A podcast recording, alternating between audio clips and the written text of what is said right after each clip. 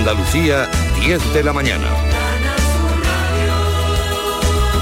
Noticias. La Agencia Estatal de Meteorología ha ampliado hasta las 2 de esta tarde el aviso naranja por fenómenos costeros en el litoral gaditano y hasta la medianoche el amarillo por viento, un viento de levante que está provocando incidencias en el puerto de Tarifa con algunas cancelaciones. Algeciras, Ana Torregrosa. A esta hora está activado el aviso naranja por oleaje en todo el área del estrecho y amarillo por viento. El temporal no está provocando incidencias por el momento en el puerto de Algeciras, pero sí en Tarifa, donde ya hay cancelados tres ferries hacia Tánger, el de las 11 de la mañana y los de las 3 y las 7 de la tarde. El levante se va a mantener durante todo el día y también mañana domingo. Y la Guardia Civil ha desmantelado una organización paramilitar de ideología nazi con la detención de 11 de sus líderes y la investigación de otros 11 miembros en distintos puntos de Andalucía, como Almería, Jaén, Málaga y Sevilla. Las investigaciones comenzaron en noviembre del año 2021, cuando la Guardia Civil detectó cómo uno de sus líderes difundía numerosos vídeos en los que se denigraba gravemente y difundía el odio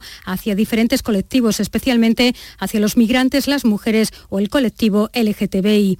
Una operación liderada por la Fiscalía Delegada de Odio de la provincia de Málaga y el Juzgado de Instrucción número 4 de Fuengirola. Y en Madrid, la Policía Nacional investiga como un nuevo caso de violencia de género la agresión a una mujer de 48 años en su domicilio en el barrio de San Blas. Ha recibido varios traumatismos en el cráneo, como detalle el jefe de guardia del SAMUR, Antonio San Juan. Hemos atendido a una mujer de 48 años que ha sufrido una agresión en su domicilio, presentaba diferentes cortes por arma blanca y traumas varios en, zona craneal. Se ha trasladado como potencialmente grave al hospital Gregorio Marañón. Y en Algeciras, la policía está investigando un tiroteo que se ha saldado con un herido. Los agentes buscan ahora al autor de estos disparos y trabajan con la hipótesis de que esté relacionado con el tráfico de drogas.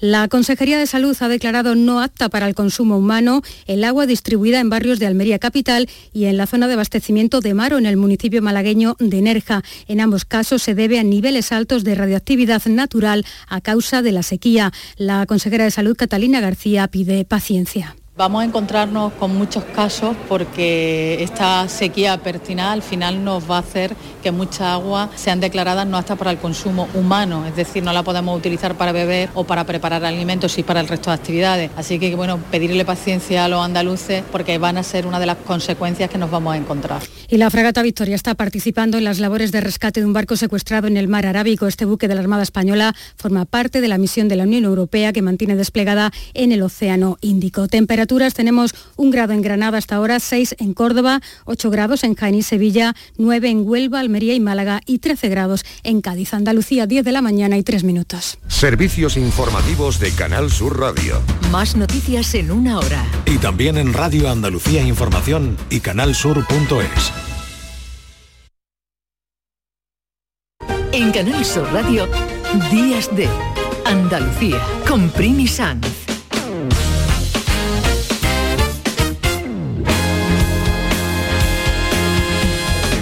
Aquí seguimos en Días de Andalucía en este sábado 16 de diciembre.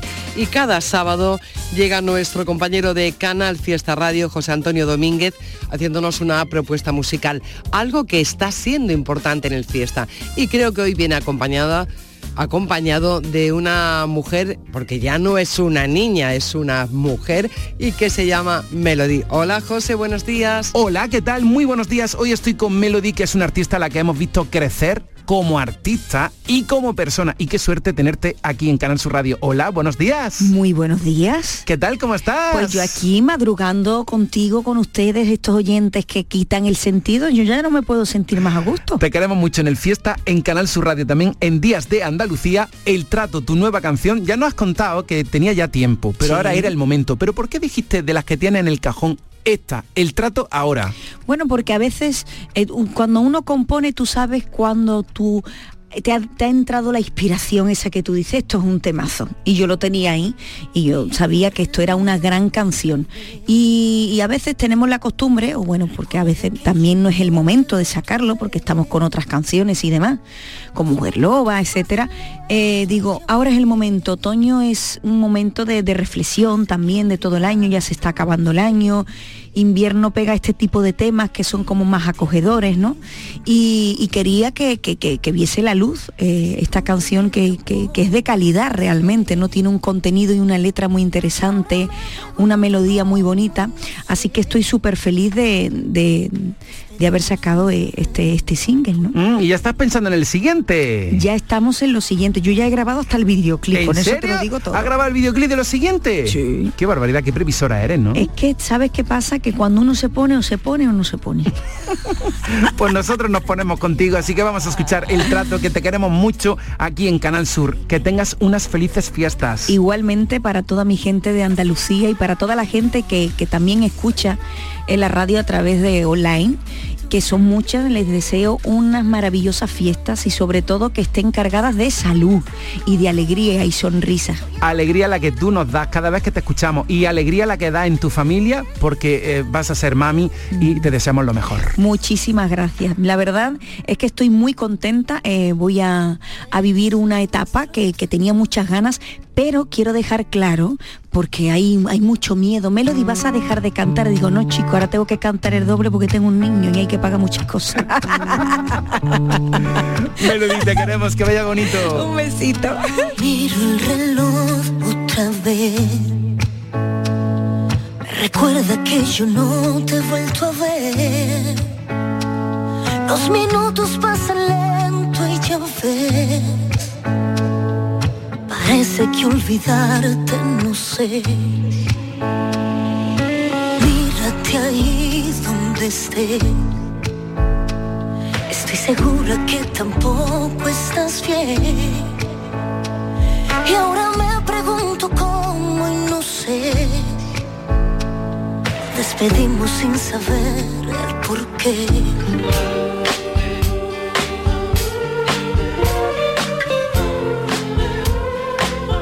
Hoy hemos invitado a desayunar a Pedro Casablan. Yo creo que no hace falta presentación en este país, en buena parte de Europa y del mundo, y menos en Andalucía, un actor tan consagrado en su currículum es Podríamos estar aquí toda la mañana, se nos enfriaría el té, el café, las tostadas, así que lo mejor es saludarlo. Pedro, bienvenido, buenos días. Muchísimas gracias, buenos días y muchas gracias por el café, el mollete y la mantequilla y el jamón york. ¿Es lo que te gusta desayunar? Me encanta desayunar en Andalucía mm. y en Málaga, me encanta. Me encanta zumito de naranja, café con leche en vaso largo de café y mollete o pitufo con mantequilla y york. Lo del pitufo te ha quedado muy malagueño, pero tú tienes una trayectoria, mm, ¿sabes dónde te vi una faceta muy distinta? En un documental sobre qué era de los españoles en Casablanca. Sí. Me gustó mucho verte allí y, repasar cómo fue aquella etapa tan importante de la presencia española y de los españoles en Marruecos. ¿Qué recuerdas todavía? Un documental de Manuel Orrillo, que también era un, un, chico, es un chico de Casablanca, que se ha dedicado a hacer documentales, producido también por, por José Antonio Ergueta y de allí, bueno, pues tengo muchísimos recuerdos porque viví 17 años, nací allí, eh, me crié en una en una en un protectorado francés, pero en, una familia española de andaluces y, allí me formé, claro, allí vi teatro en francés, vi muchísimo cine, aprendí francés porque mis primeros estudios fueron en francés, eh, luego estuve en el colegio español, y es verdad que lo que cuenta ese documental es muy interesante, ¿no? Muy interesante de por qué aquella gente vivía dentro de una burbuja de comodidad, de lujo. No, no lujo, pero por, por lo menos de, privilegio, ¿no? Gente muy privilegiada que no sabían de alguna, o que sí sabían y no querían saber que estaban, que eran colonos, ¿no? Que era gente que estaba colonizando a un país. Eh, yo creo que en general es lo que se habla en la fabulosa Casa Blanca, que ese fabulosa es una manera irónica de nombrar esa ciudad internacional, que tiene mucho que ver con, con Caleta Palas, que supongo que es de lo Eso que te iba a, decir, que hablando... Málaga en aquella época también, la época de Caleta Palas también era una ciudad muy cosmopolita. Un poco como el Tánger, ¿no? De sí, como Tánger, efectivamente. Mm. La verdad es que, mira, iba a hacer un, un comentario sobre José Antonio Ergueta y este Caleta Pala donde tú interpretas a uno de los protagonistas, a uno de los que estaba en aquel momento de la, guerra civil y que se está estrenando también en estos días y se está viendo también en estos días. ¿Te gusta mm, volver a las historias que, que, hablan de nosotros, ¿no? De nuestra vida. Hombre, claro, yo creo que... Mm, Yo creo que tenemos que, hacerle más caso a nuestra historia y hacer más caso a nuestros eh, a los que estuvieron antes que nosotros y los que pusieron la base de, para que nosotros seamos lo que somos ahora mismo, ¿no?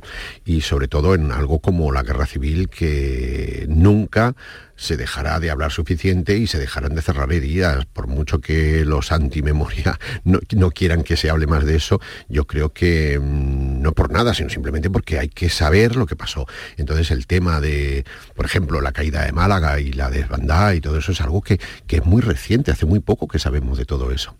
Eh, o por lo menos... Mm, eh, eh, y que tampoco hace tanto tiempo que pasó. No, claro, no hace tanto tiempo que pasó que pasó, además que fue como una, una prueba, un experimento, ¿no? Para, prepararse para la, para la, guerra, ¿no? Para la Segunda Guerra Mundial, ¿no? Eh, que, hicieran pruebas de, bombardeos aéreos mm, eh, marítimos y por tierra con, población civil que estaba huyendo de Málaga hacia Almería en, en aquella carretera infernal donde los asesinaron a todos. Bueno, el caso es que sí, que yo hago ahí este periodista, espía, Arthur Kessler, que escribió mucho sobre, sobre la guerra, que estuvo en peligro, por poco lo, condenan a muerte, se pudo escapar y dio fe, dio testimonio de todo aquello, porque era un, aventurero, el tipo, bueno, o quería, también era un tipo de izquierdas, era comunista y quería dar fe o quería... Mm, dar, dar fe y comunismo, dar testimonio de todo lo que estaba ocurriendo en aquel momento. ¿no? Bueno, ahora estás con cosas eh, que mm, yo creo que son imprescindibles para rescatar, como Valle Inclán. Sí. Que te ha acompañado a lo largo de toda tu carrera, que acabas de hacer un corto Sacrilegio, que está ahora de festivales y que tiene eh, está basado también en un, texto de Valle Inclán. Sacrilegio. Sí, Valle Inclán escribe un libro, escribe varias obras cortas que son Ligazón, la cabeza del bautista, La rosa de papel y Sacrilegio y las, las agrupa en un libro que se llama Retablo de la avaricia, la lujuria y la muerte. Y a mí mm, hace tiempo que sacrilegio que yo había representado y de las pocas veces que se ha hecho en teatro me parecía que tenía un tema muy, eh, muy conciso, muy, muy, muy muy concreto además para hacerlo en 15 minutos, que es lo que dura mi corto, ¿no? Y, me parecía ideal. Entonces, bueno, con el apoyo de, una productora de aquí, de, bueno, de Jorge Rivera, que es un productor eh, malagueño, con la ayuda del Ayuntamiento de Casares, pues eh, lo pudimos rodar eh, y habla de, los bandoleros andaluces, en el, que, ya está en Valle Inclán, lo que pasa que Valle Inclán lo sitúa en Sierra Morena y yo lo situé en la, en la serranía de Ronda y tenía eh, pues un plantel de actores malagueños estupendos, entre ellos mi hijo. Claro, que, anda, que anda por aquí. Que anda por ¿Qué tal es tu padre? No como padre, que ahí no vamos a entrar, sino como director, ¿cómo te has sentido a su orden? Pues bueno, bastante bien, la verdad. A ver, ya después de haber estado detrás de cámaras durante tanto tiempo, eh, se hizo fácil, la verdad porque era él y bueno, al tener la confianza ayuda mucho. Y que es también buen director, desde, desde habiendo estado detrás de cámaras hasta... Que objetivamente a ti te ha gustado como director. No, pero lo, pasamos, lo pasamos todo, lo pasamos muy bien, fue muy gracias a gracias, vuelvo a decir, al Ayuntamiento de Casares, gracias a la productora, eh, eh, fue todo tan fácil y era un corto muy complicado, teníamos caballos, teníamos eh, una aventura. Una aventura y bueno, y en tres días lo pudimos resolver muy bien porque bueno, funcionó bien. Yo tenía muy claro lo que quería hacer, que también es verdad, como dice Pedro, que llevo muchos años detrás de las cámaras y sé muy bien. A veces digo, si este lo sabe hacer, yo, yo, debo saber también, ¿no?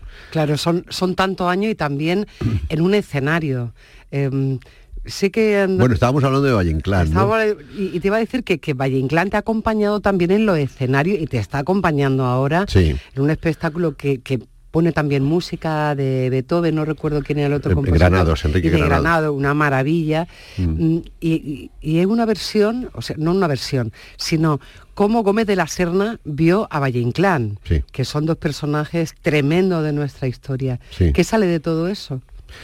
Pues una idea fantástica de Xavier Alberti, que es el director. Eh, no hay que quitarle mérito porque él fue el que tuvo la idea de, coger esa biografía que escribe Gómez de la Serna de Valle Inclán, reducirla a una hora y, media de, de teatro y es como una especie de, conferencia, charla mm, musical, porque me acompaña Mario Molina, que es un, excelente pianista, eh, con música de Beethoven, de Granados, con zarzuelas de la época, con cuplés de la época, y, la, la- la palabra y la música pues se, se enlazan la una con la otra y, y acaba siendo un espectáculo muy dinámico, muy ameno y sobre todo muy instructivo y hablando sobre todo de una época que fue la, el 98, la época de la pérdida de las colonias eh, aquí en España y donde surgen, surge un- una edad de oro de la literatura y del teatro como eh, son pues Valle Inclán, Los Machado, Benavente, Unamuno, eh, Ramón Gómez de la Serna, que es más joven, y, y todo eso se cuenta en ese espectáculo que, que estamos girando por toda España y muy feliz de,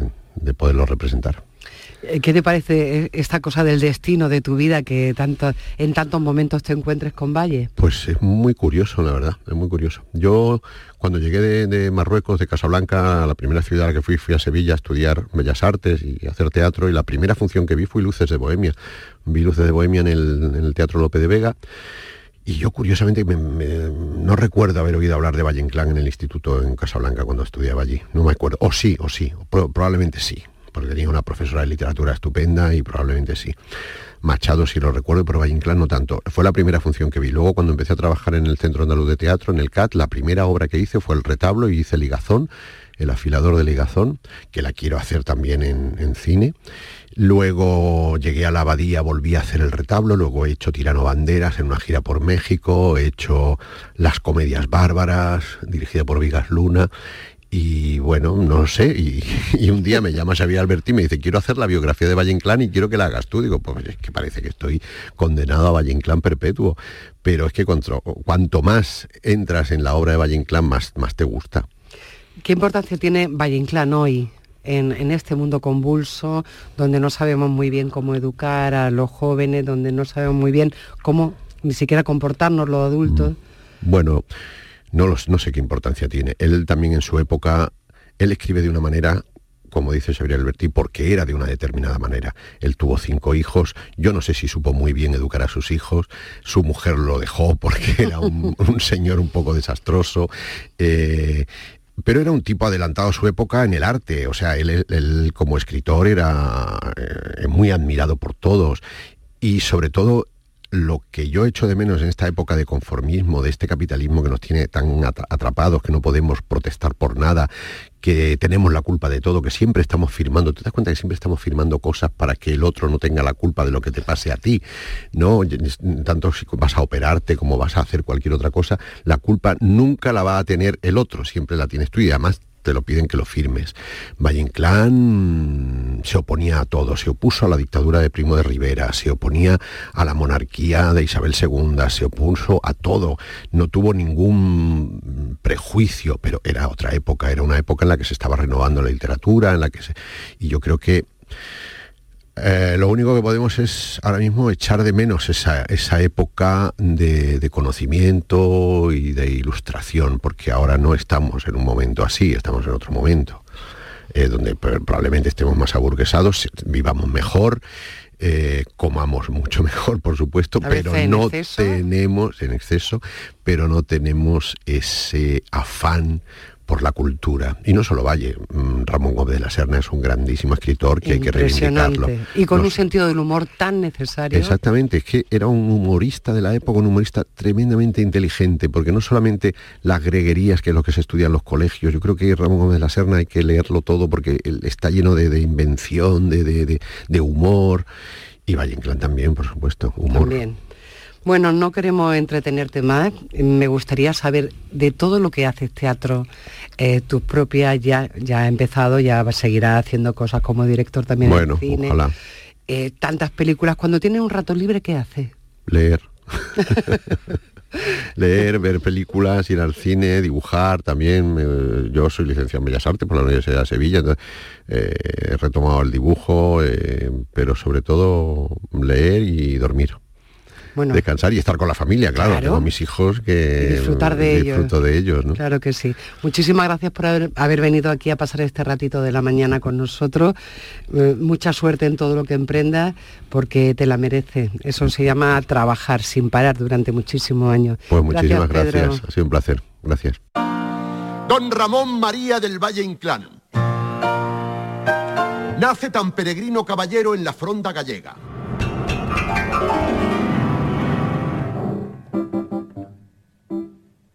Poeta. Sentí la frase como una verdadera consagración. Cuando evoca en verso su nacimiento, ya se ve cómo entra detrás de él la ráfaga misteriosa. Bajo sus estrellas se alzó mi fortuna. Mar y vientos recios me vieron llegar. Se puede vivir, se puede andar. La bestia a la puerta brama estremecida. En sus ojos brilla la noche otoñal y lejana aquella noche de mi vida. Con sus dos caminos y seguí el del mal. El que más vale no vale tanto como vale vale. Lo dejan a uno que no puede ni respirar. En Canal Sur Radio, Días de Andalucía. Codo a codo. Vamos a por todas. Podemos con lo que venga. Vamos hacia adelante. Sin prisa, pero sin pausa. Juntos compartimos sueños, risas, experiencias, logros. Porque contigo nunca estamos solos. Después de 85 años trabajando por una sociedad mejor para todos, en Grupo Social 11 tenemos claro que la igualdad de oportunidades se hace desde el respeto codo a codo. Grupo Social 11. ¿Te apasionan los quesos? ¿Quieres acceder al patrimonio quesero andaluz en un solo clic? Con la app Proxy Queso Andaluz descubre desde tu móvil los mejores quesos andaluces, las queserías o los mercados más cercanos. Descárgate Proxy Queso Andaluz y disfruta de los quesos andaluces, disponible para Android e iOS. Organiza Que es Andaluz. Patrocina Junta de Andalucía y Gusto del Sur. Rota está modernizando su administración electrónica local y el acceso de sus servicios municipales a las tecnologías de la información y comunicación. Ahora dispondremos de videoactas que permiten el seguimiento y la consulta de los plenos municipales por la ciudadanía. EDUSI Rota 2020, cofinanciada con fondos FEDER, Programa Plurirregional 2014-2020. Una manera de hacer Europa. Canal Sur Radio. Soy Moisés, soy flautista profesional. La iniciativa de, tener en Cantiana las escuelas de música fue una, una iniciativa estupenda ya que tenemos un sitio donde poder hacer esta actividad que es la música. Cada día la Diputación de Sevilla trabaja con tu ayuntamiento para mejorar las instalaciones municipales en tu pueblo y tu ciudad. Diputación de Sevilla, cerca de ti.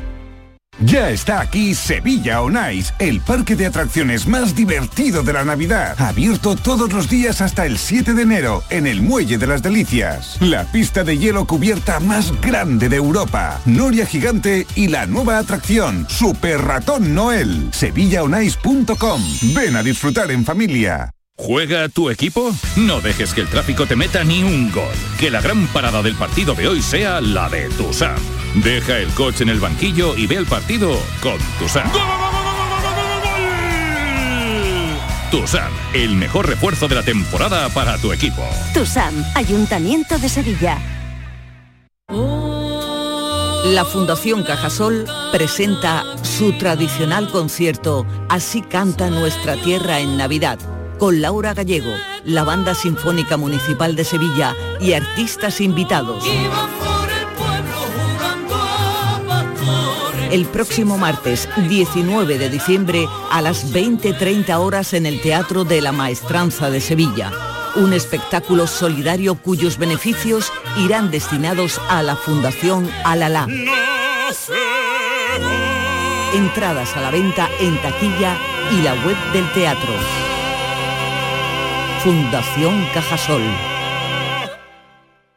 Del 14 de diciembre al 4 de enero, ven y participa en la Racing Navidad de Lago. La carrera más divertida de la Navidad llega a Lago, llena de obstáculos que tendrás que superar con habilidad, creatividad y un poco de suerte. En la meta te estará esperando un personaje mágico, Papá Noel o uno de los Reyes Magos. La carrera de Navidad más divertida para toda la familia está en Lago. Más info en lago.es.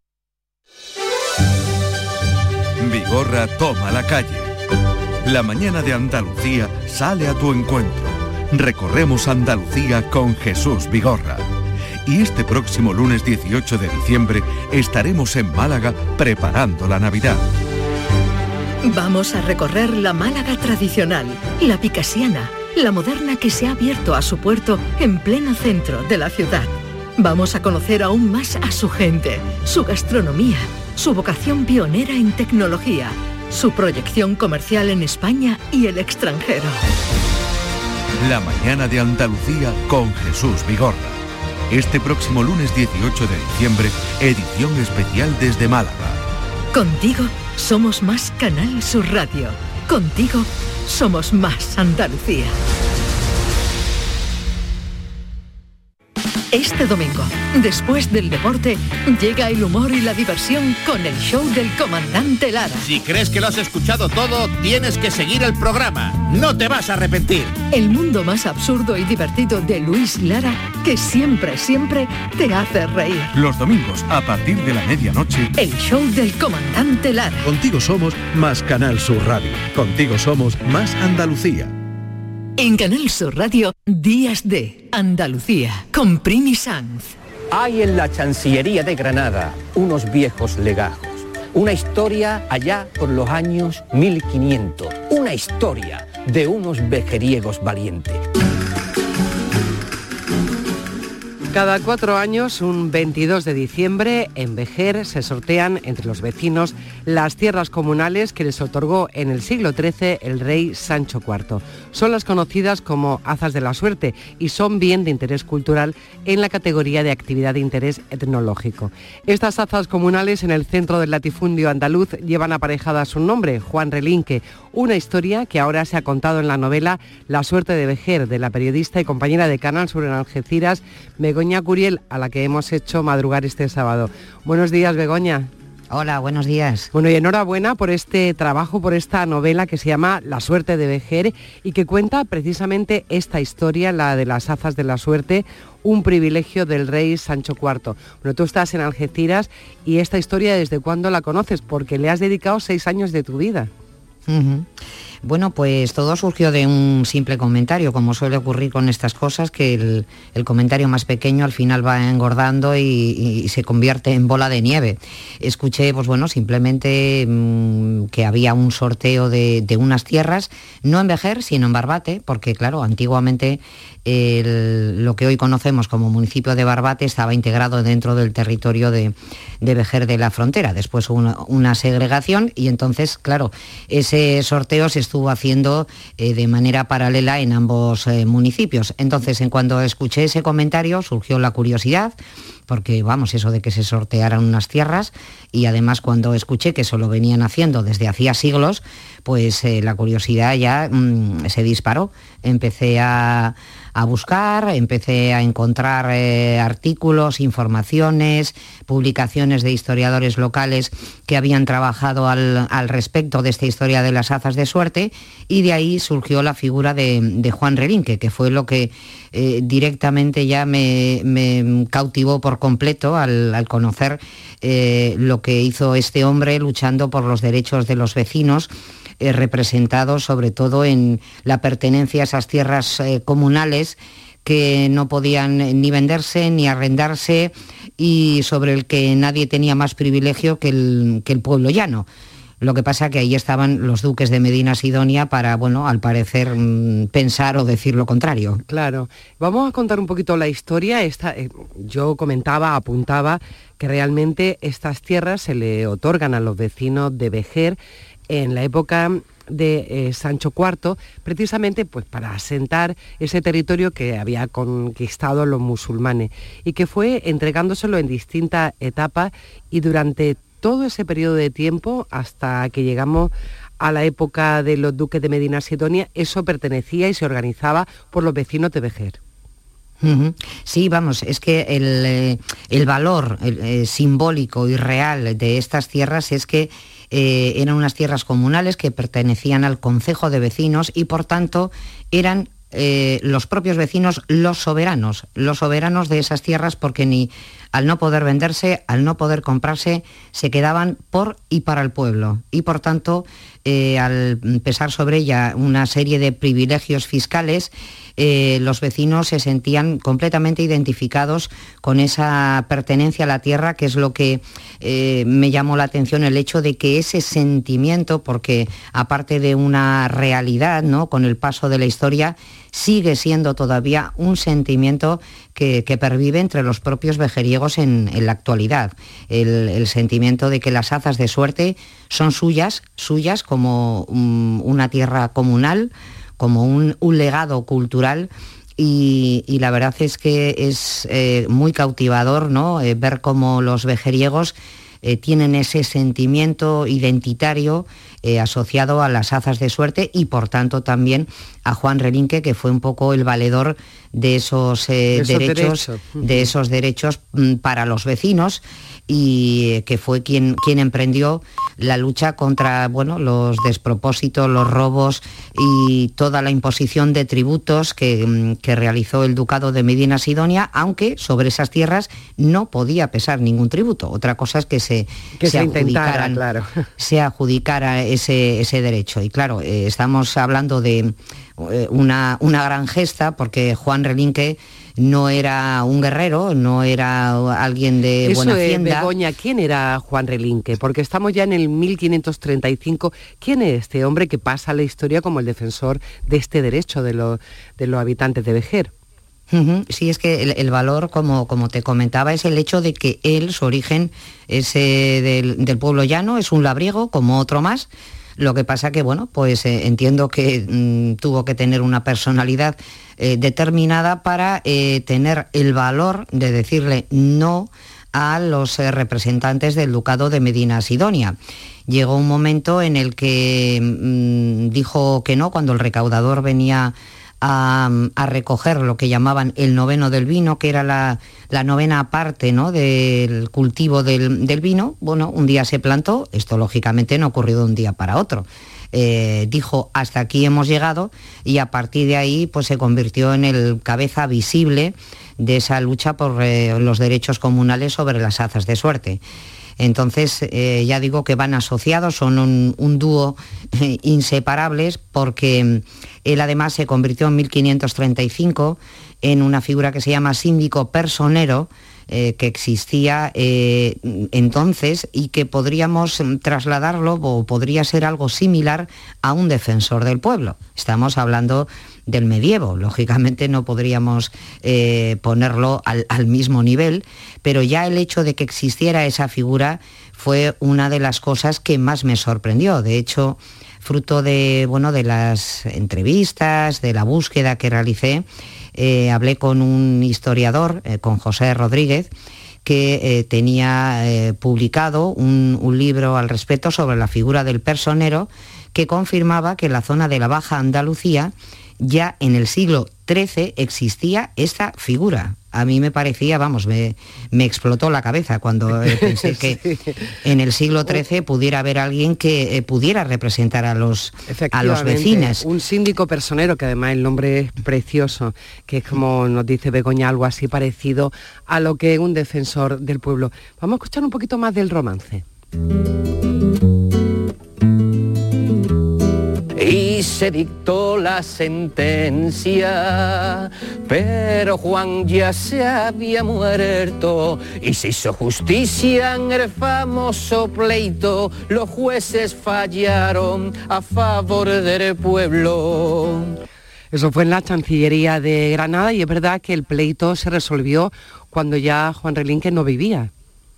Sí, vamos, él, él murió, pero el pleito continuó porque lógicamente em, se planteaba una sentencia, había un recurso, una nueva sentencia y fue una especie de culebrón que duró todavía, todavía mucho tiempo. No quiere decir que el, que el pleito se resolviera a favor de los vecinos, eh, sino que había bueno, diferentes matices, se iban consiguiendo cositas, que claro, esas cositas para los vecinos eran grandes cosas, ¿no? Para personas que lo único que tenían era la tierra, era su medio de vida y no es porque quisieran tener eh, una titularidad, sino que simplemente era su pan eh, diario y el hecho de perder sus tierras que les pertenecían porque tenía el, favor de la corona, nada más y nada menos, eh, bueno, pues les hacía eh, resistirse a que pese al poderío de lo que todavía hoy son unos grandes de España, así se les llama, los, eh, a la Casa Ducal de Medina Sidonia, se resistían a que esto fuera así. Entonces a mí me parecía una, una hazaña auténtica y sobre todo lo que más me eh, sorprendía es el hecho de lo desconocido que, es este hecho fuera de Vejer, o sea, no hablo ya que no se conozca en Cuenca, estoy hablando en el resto de Andalucía, de la provincia de Cádiz. Eh, entonces, vamos, yo a mí eso me, me dejó maravillada, aparte de que bueno, te genera una, una especie de sentimiento de en lo posible, la medida de las posibilidades de, bueno, de alguien como yo, que no soy más que, bueno, una aprendida escritora, pues el, hecho de te sale ese sentimiento de justicia, ¿no? Eh, poética, podríamos decir, por un héroe mm, absolutamente olvidado y enterrado. Bueno, Begoña Curiel es su tercera novela, o sea que aprendí, pero ya, ya estamos en camino. Begoña Curiel acaba de publicar La suerte de Vejer, donde cuenta esta historia de las azas de la suerte en Vejer y esta figura, la de Juan Relinque. ¿E, ¿Este fue el único intento de quitarle a los vecinos de Vejer la propiedad sobre estas tierras o ha habido otro momento en la historia? No, bueno, con, la presión que ejercieron, porque claro, es que hubo muchos duques, claro, es que no fue un duque. Eh, hablamos de siglos con duques de Medina Sidonia. Con lo cual, eh, este, esta presión sobre las tierras comunales eh, se mantuvo durante muchos siglos. Entonces, solo, solo, con esa presión y esa lucha por los poderosos contra el, el pueblo llano se alargó durante, durante muchos siglos. La historia que nos está contando en esta novela, La suerte de Vejer, eh, Begoña Curiel lo hace a través de una periodista también, ¿no? que llega desde Bilbao, como tú, para, para encontrarse con, con, esta historia. Es es un planteamiento de novela, pero todos los hechos históricos son como tal. Y no sé si también introduce en la novela eh, cómo son estos sorteos. El próximo año, el próximo 2024, un 22 de diciembre, se volverán a sortear. ¿Qué pasa en eso? Porque ya en Vejer eso se ha convertido en una fiesta. Es una fiesta auténtica, o sea, es una revolución. La gente espera el día del sorteo de las azas Mm, vamos, como aparte coincide con el Día de la Lotería Nacional, se solapan, bueno, todas las posibles alegrías. Entonces, eh, este sorteo se celebra en el Teatro San Francisco de, de Bejer y es muy, muy gracioso, no es muy curioso. Yo estuve allí en el año 2020 en plena pandemia, eh, se resistió eh, la autoridad a suspender este acto del sorteo entonces la gente, claro, está pendiente de mm, cuando se están cantando las azas de suerte con los bombos porque tiene todo su ritual, eh, toda su vestimenta eh, de la época, con sus dos bombos, como si estuviéramos viendo una lotería nacional en chiquitito.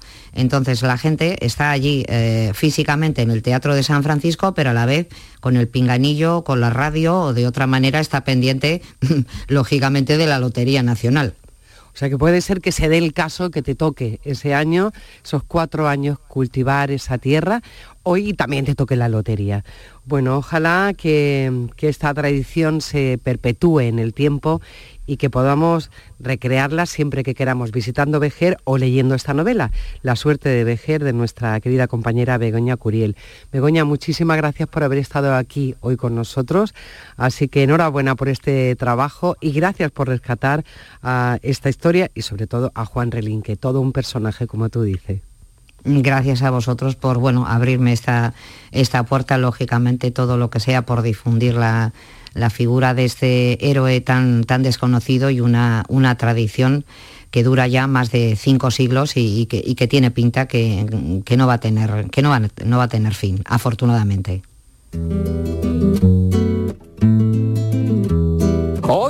Juan Relinque esta hazaña tan valiente de nuestro santo santorum, que son las asas de suerte.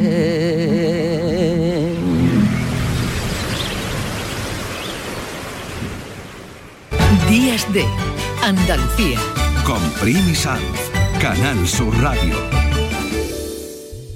El programa del Yuyu de este lunes va a ser especial. Te esperamos en Huelva, porque el Recreativo de Huelva celebra un nuevo aniversario de su constitución y el Ayuntamiento de Huelva, a través de una declaración institucional, quiere reconocerlo estableciendo el día 18 de diciembre como el día del decano del fútbol español. de la historia muy cerca del mar, el azul del cielo le dio eternidad Súmate a esta jornada tan especial con el programa del Yuyu. Este lunes, 18 de diciembre, edición especial desde el Estadio del Recreativo de Huelva.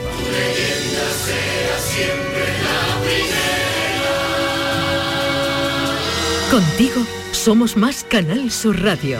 Contigo somos más Andalucía. La vida es como un libro y cada capítulo es una nueva oportunidad de empezar de cero y vivir algo que nunca hubieras imaginado. Sea cual sea tu próximo capítulo, lo importante es que lo hagas realidad. Porque dentro de una vida hay muchas vidas y en Cofidis llevamos 30 años ayudándote a vivirlas todas. Entra en cofidis.es y cuenta con nosotros. Lo tiene el metre y el artista, el viajero y la taxista. Lo tiene el que trae el roscón y hasta tu primo tostón. Es un extra de ilusión. El 1 de enero, cupón extra de Navidad de la 11, con 80 premios de 400.000 euros. Por solo 10 euros, cupón extra de Navidad de la 11. En Navidad, todos tenemos un extra de ilusión. ¿Lo tienes tú? A todos los que jugáis a la 11, bien jugado. Juega responsablemente y solo si eres mayor de edad. En cofidis.es puedes solicitar financiación 100% online y sin cambiar de banco. O llámanos al 900 84 12 15. Cofidis, cuenta con nosotros. Canal Sur Radio.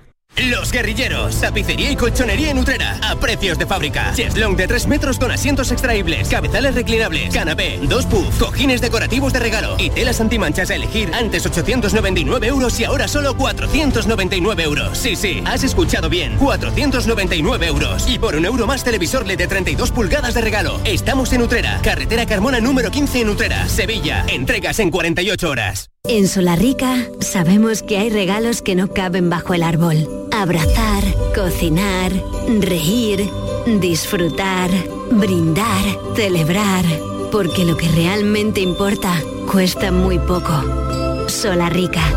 Contigo en los momentos importantes. ¡Ho, ho, ho! Llegó la Navidad y en el Centro Comercial Los Alcores lo celebramos con nuestro calendario de Adviento. Participa en nuestras redes sociales del 3 al 24 de diciembre. Hay un sorteo cada día. Consulta todos los festivos de apertura y eventos de Navidad en ccalcores.com. Además, te envolvemos tus regalos gratis. A92, salida 7, Alcalá de Guadaira a Sevilla. Centro Comercial Los Alcores. Mucho donde disfrutar. Ya está aquí Sevilla On Ice, el parque de atracciones más divertido de la Navidad. Abierto todos los días hasta el 7 de enero en el Muelle de las Delicias. La pista de hielo cubierta más grande de Europa. Noria Gigante y la nueva atracción, Super Ratón Noel. SevillaOnIce.com. Ven a disfrutar en familia. ¿Juega tu equipo? No dejes que el tráfico te meta ni un gol. Que la gran parada del partido de hoy sea la de Tusam. Deja el coche en el banquillo y ve el partido con Tusam. Tusam, el mejor refuerzo de la temporada para tu equipo. TUSAM, Ayuntamiento de Sevilla. Vamos con la penúltima, la penúltima antes de Navidad. La penúltima jornada de Primera División de 2023 viene con el Celta Granada en Balaidos, vital para la permanencia del equipo nazarí, y con un Sevilla-Getafe decisivo en el Sánchez Pizjuán. Y además tenemos duelo andaluz en baloncesto entre Unicaja Málaga y Covirán Granada. Síguenos este sábado desde las 2 menos cuarto de la tarde en la gran jugada de Canal Sur Radio con Jesús Márquez. Contigo somos más Canal Sur Radio. Contigo somos más Andalucía. Si mezclas Andalucía, el fin de semana y la radio, sale gente de Andalucía. Disfruta de un programa en el que sentimos Andalucía a través de su gente, en el que nos dejamos seducir y nos enamoramos de una tierra repleta de tradiciones, de una gastronomía de bandera y de un patrimonio fascinante. Y todo a través de su gente. Gente de Andalucía, los sábados y domingos desde las 11 de la mañana, con Pepe da Rosa. Contigo somos más Canal Sur Radio. Contigo somos más Andalucía. En Canal Sur Radio, Días de Andalucía, con Primi San, la primera libertad del silencio. Música.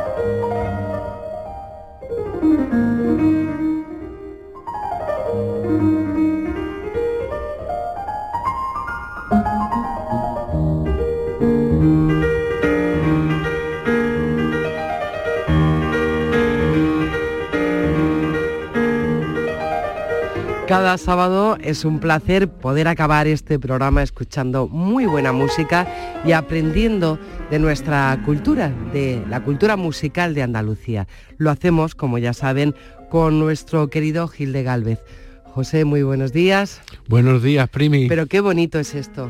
Pues sí, la verdad es que sí. Fíjate, seguimos con nuestros compositores andaluces, como llevamos haciendo desde el principio. Estamos escuchando a, a una composición de Manuel Blasco de Nebra, tocado por el fantástico pianista nubense Javier Periane.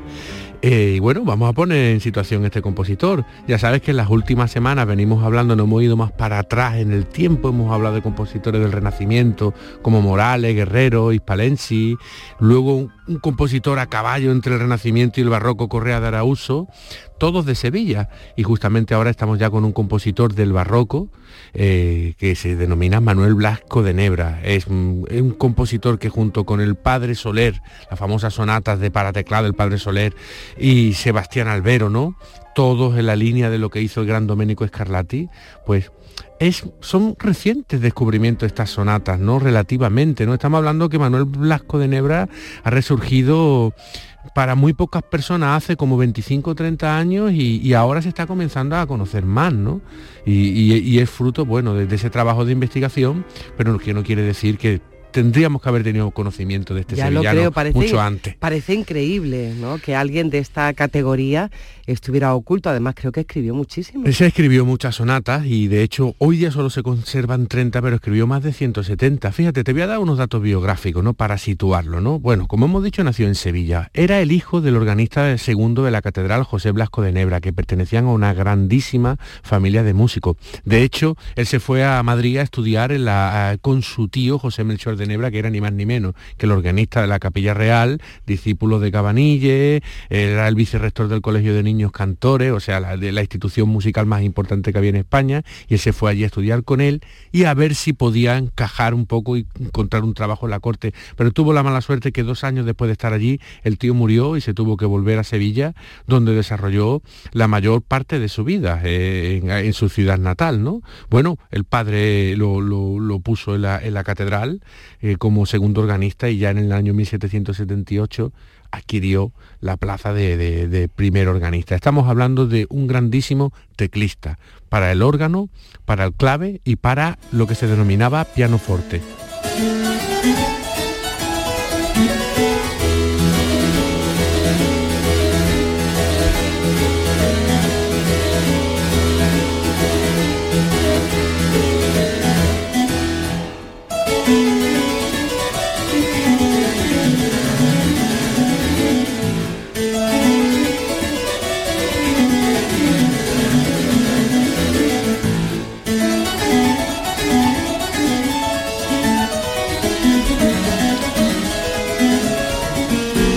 Fíjate, eh, eh, nos apuntan por aquí, dice, esto suena música, una muñeira, ¿no? Es que, que podría ser, podría es que sabes que, que en la música, igual que la del Padre Soler, la de um, Blasco de Nebra, pues conserva evidentemente muchos giros populares, porque en este momento hay un, un, un, primer momento de recogida de melodías populares que se llevan a esta música académica, ¿no? Entonces, claro, el clave es parecido a una guitarra, pero con teclas porque se rasguean las cuerdas, ¿vale? Realmente la producción del sonido del clave es con una púa, no es con un mazo, ¿no? Cuando aprietas la tecla, ¿no?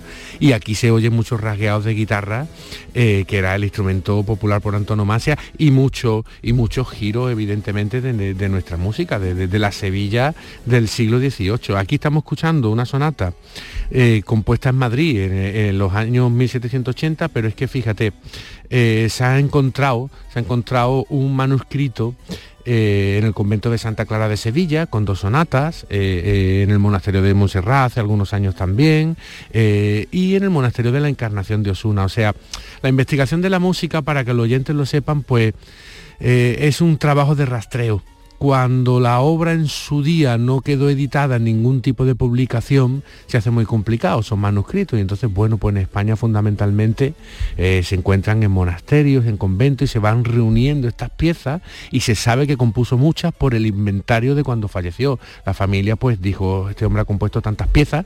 O sea, que la familia sí lo sabía en su momento. Claro, claro, y luego claro. Se, se, perdieron. Se diseminan y se pierden. Por ejemplo, esta que estamos oyendo de Madrid, eh, están en la biblioteca del Congreso de Washington Es, muy curioso porque gran parte del legado de la música española del siglo XVIII está repartida por el mundo. Hay más fuera que en España, ¿no?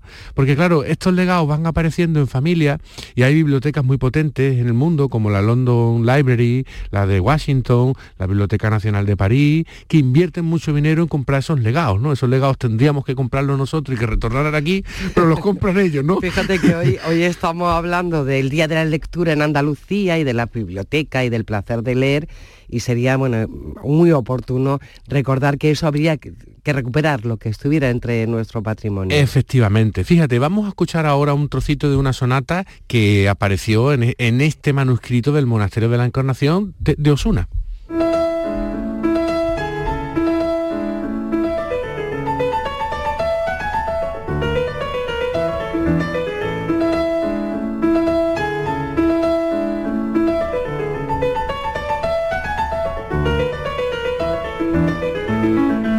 Fíjate qué bonito. Qué ¿eh? moderno, además. Sí, sí, sí, sí. Es que eh, eh, ahora mismo se me viene a mí una idea, ¿no? Fíjate tú, el padre Soler eh, es de lo poco de la historia de la música del siglo XVIII que perduró en el tiempo, ¿no? Y mucha gente lo conoce, ¿no? Dice, dice, es un compositor de España, ¿no? Dice el padre Antonio Soler, pero es que aquí tenemos otro de Sevilla, de el mismo nivel, de un nivelazo, que relativamente en el tiempo ha sido descubierto hace poco, ¿no?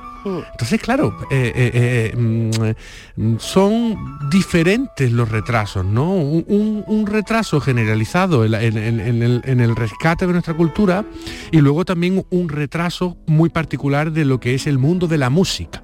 ¿Vale? Que eh, eh, a día de hoy vamos avanzando, pero es verdad que ha habido mucha dejadez y este programa también tiene que ser un altavoz para reclamar eh, ese camino, ¿no? Las universidades y los departamentos han trabajado muy bien, pero las- las autoridades tienen que apoyar y fomentar este patrimonio, porque es Andalucía pura. Lo que pasa es que muchas veces el patrimonio musical cuando, como es intangible, no es como una catedral que se tiene que conservar, que se puede rodear con los brazos, ¿no? Pues Pero- cuesta más trabajo entenderlo, Pero ¿no? ya sabemos de la fragilidad y esto sería un buen ejemplo. Efectivamente. Se puede perder el rastro de un compositor tan grande y a mí me parece tan moderno, Sí. porque si él era organista de la Catedral de Sevilla y estaba, uno se lo imagina en composiciones religiosas, luego en la música popular del de la pieza anterior, o esto que me, que me lleva casi al 19, Sí. podríamos decir que era una persona que, que tenía muchos registros, como se dice ahora. Efectivamente, y, y que en definitiva está retratando eh, la, la sociedad de la Sevilla de- del último tercio del siglo XVIII, o sea, y, y sin trampa ni cartón, porque la música en la historia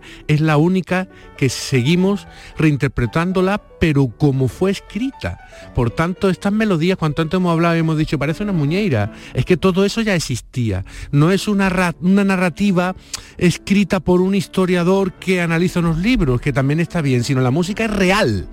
¿Vale? Aquí no hay decir, es que esto mm, eh, no se hacía aquí, es una cosa impostada, inventada. No, no, no. Esto La es pasión- real. La pasión de un Esto es real. músico y de un investigador. La verdad es que es todo un descubrimiento este Blasco de Nebra. Sí. Estamos hablando del hijo, porque el padre también tiene su sitio Sí, en la música. sí, sí. Y sobrino del gran José de Nebra, que fue el que hemos hablado que estaba en Madrid, que fue, este fue, ha sido más conocido durante mucho tiempo, se han, se han recuperado muchas más piezas, pero estamos hablando de, de, efectivamente de un grandísimo compositor y teclista de una familia pues muy grande en la música española del siglo XVIII. Si te parece, podemos oír ahora una pastorela eh, del manuscrito de la Abadía de Montserrat en Barcelona.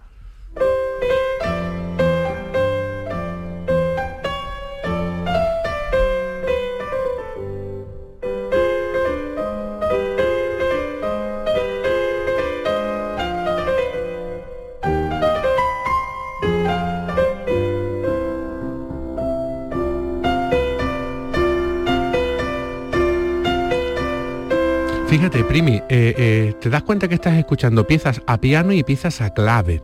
Aquí hay una disyuntiva, ¿vale? Están lo- los que defienden que esto exclusivamente se tiene que tocar con el clave porque era el instrumento que ya estaba maduro y vigente ahí, o con el fortepiano que era el incipiente piano que hoy conocemos, ¿no? Entonces aquí en la historia de la interpretación hay dos grandes líneas, ¿no? Es decir, esto al final todo es bonito porque coge su matiz, ¿no?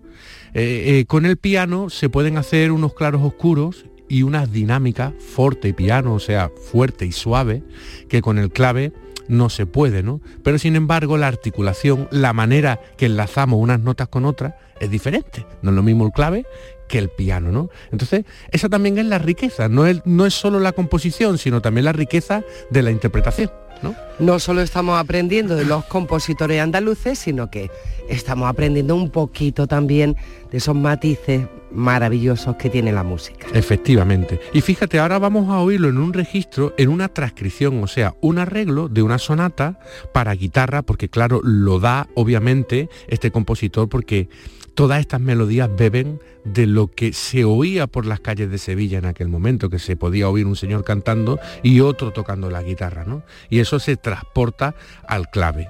Y aquí vamos a oír una transcripción a la guitarra de una de sus sonatas.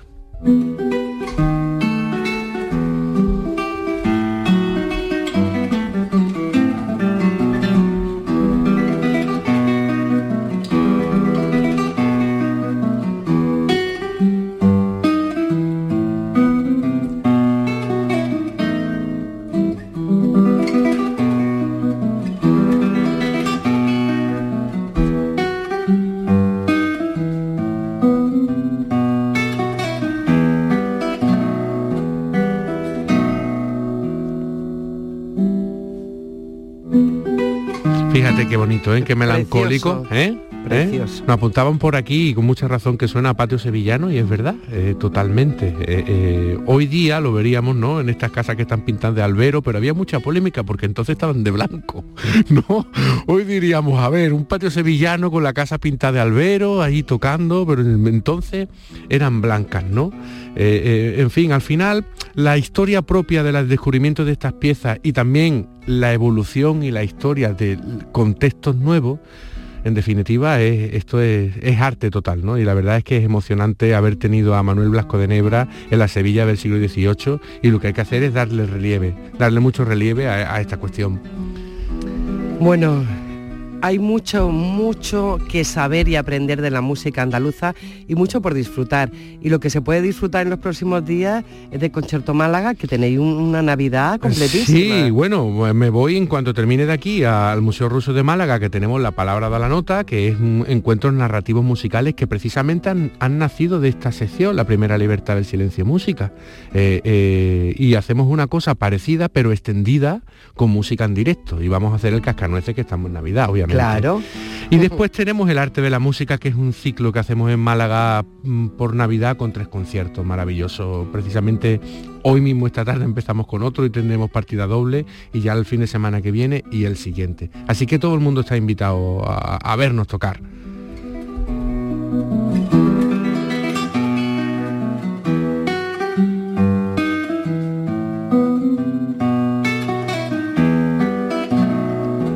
Quedaríamos todo el tiempo escuchando este eh, Blasco de Nebra. Un descubrimiento que le debemos una semana más a Gil de Galvez. ¿Con qué nos vamos? Pues mira, vamos a irnos con otra sonata, pero con el clave y, y una sonata bien feliz para terminar.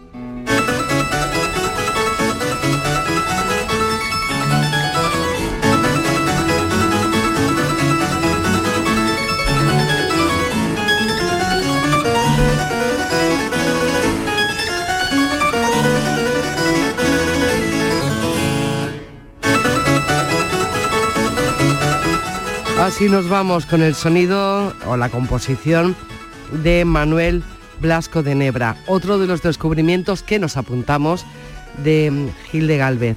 Bueno, que los conciertos vayan muy bien y toda la Navidad, que disfruten mucho de la música, como tú nos haces disfrutar a nosotros. Hasta luego. pedazo de sol, la niña de mis ojos, tiene una colección de Eso parece que vamos a tener sol durante todo el fin de semana, temperaturas frías, pero es que estamos en diciembre. Nosotros vamos a volver mañana en la radio, ya saben que continúa ahora con Pepe da Rosa, Ana Carvajal y el equipo del fin de semana y es que nos encanta estar aquí compartiendo con todos ustedes. María Chamorro estuvo en la producción de este programa, Javier Reyes y José Manuel Zapico en la realización. Que tengan un feliz sábado. Adiós, hasta mañana. Días de Andalucía. Con Primi Sanz, Canal Sur Radio.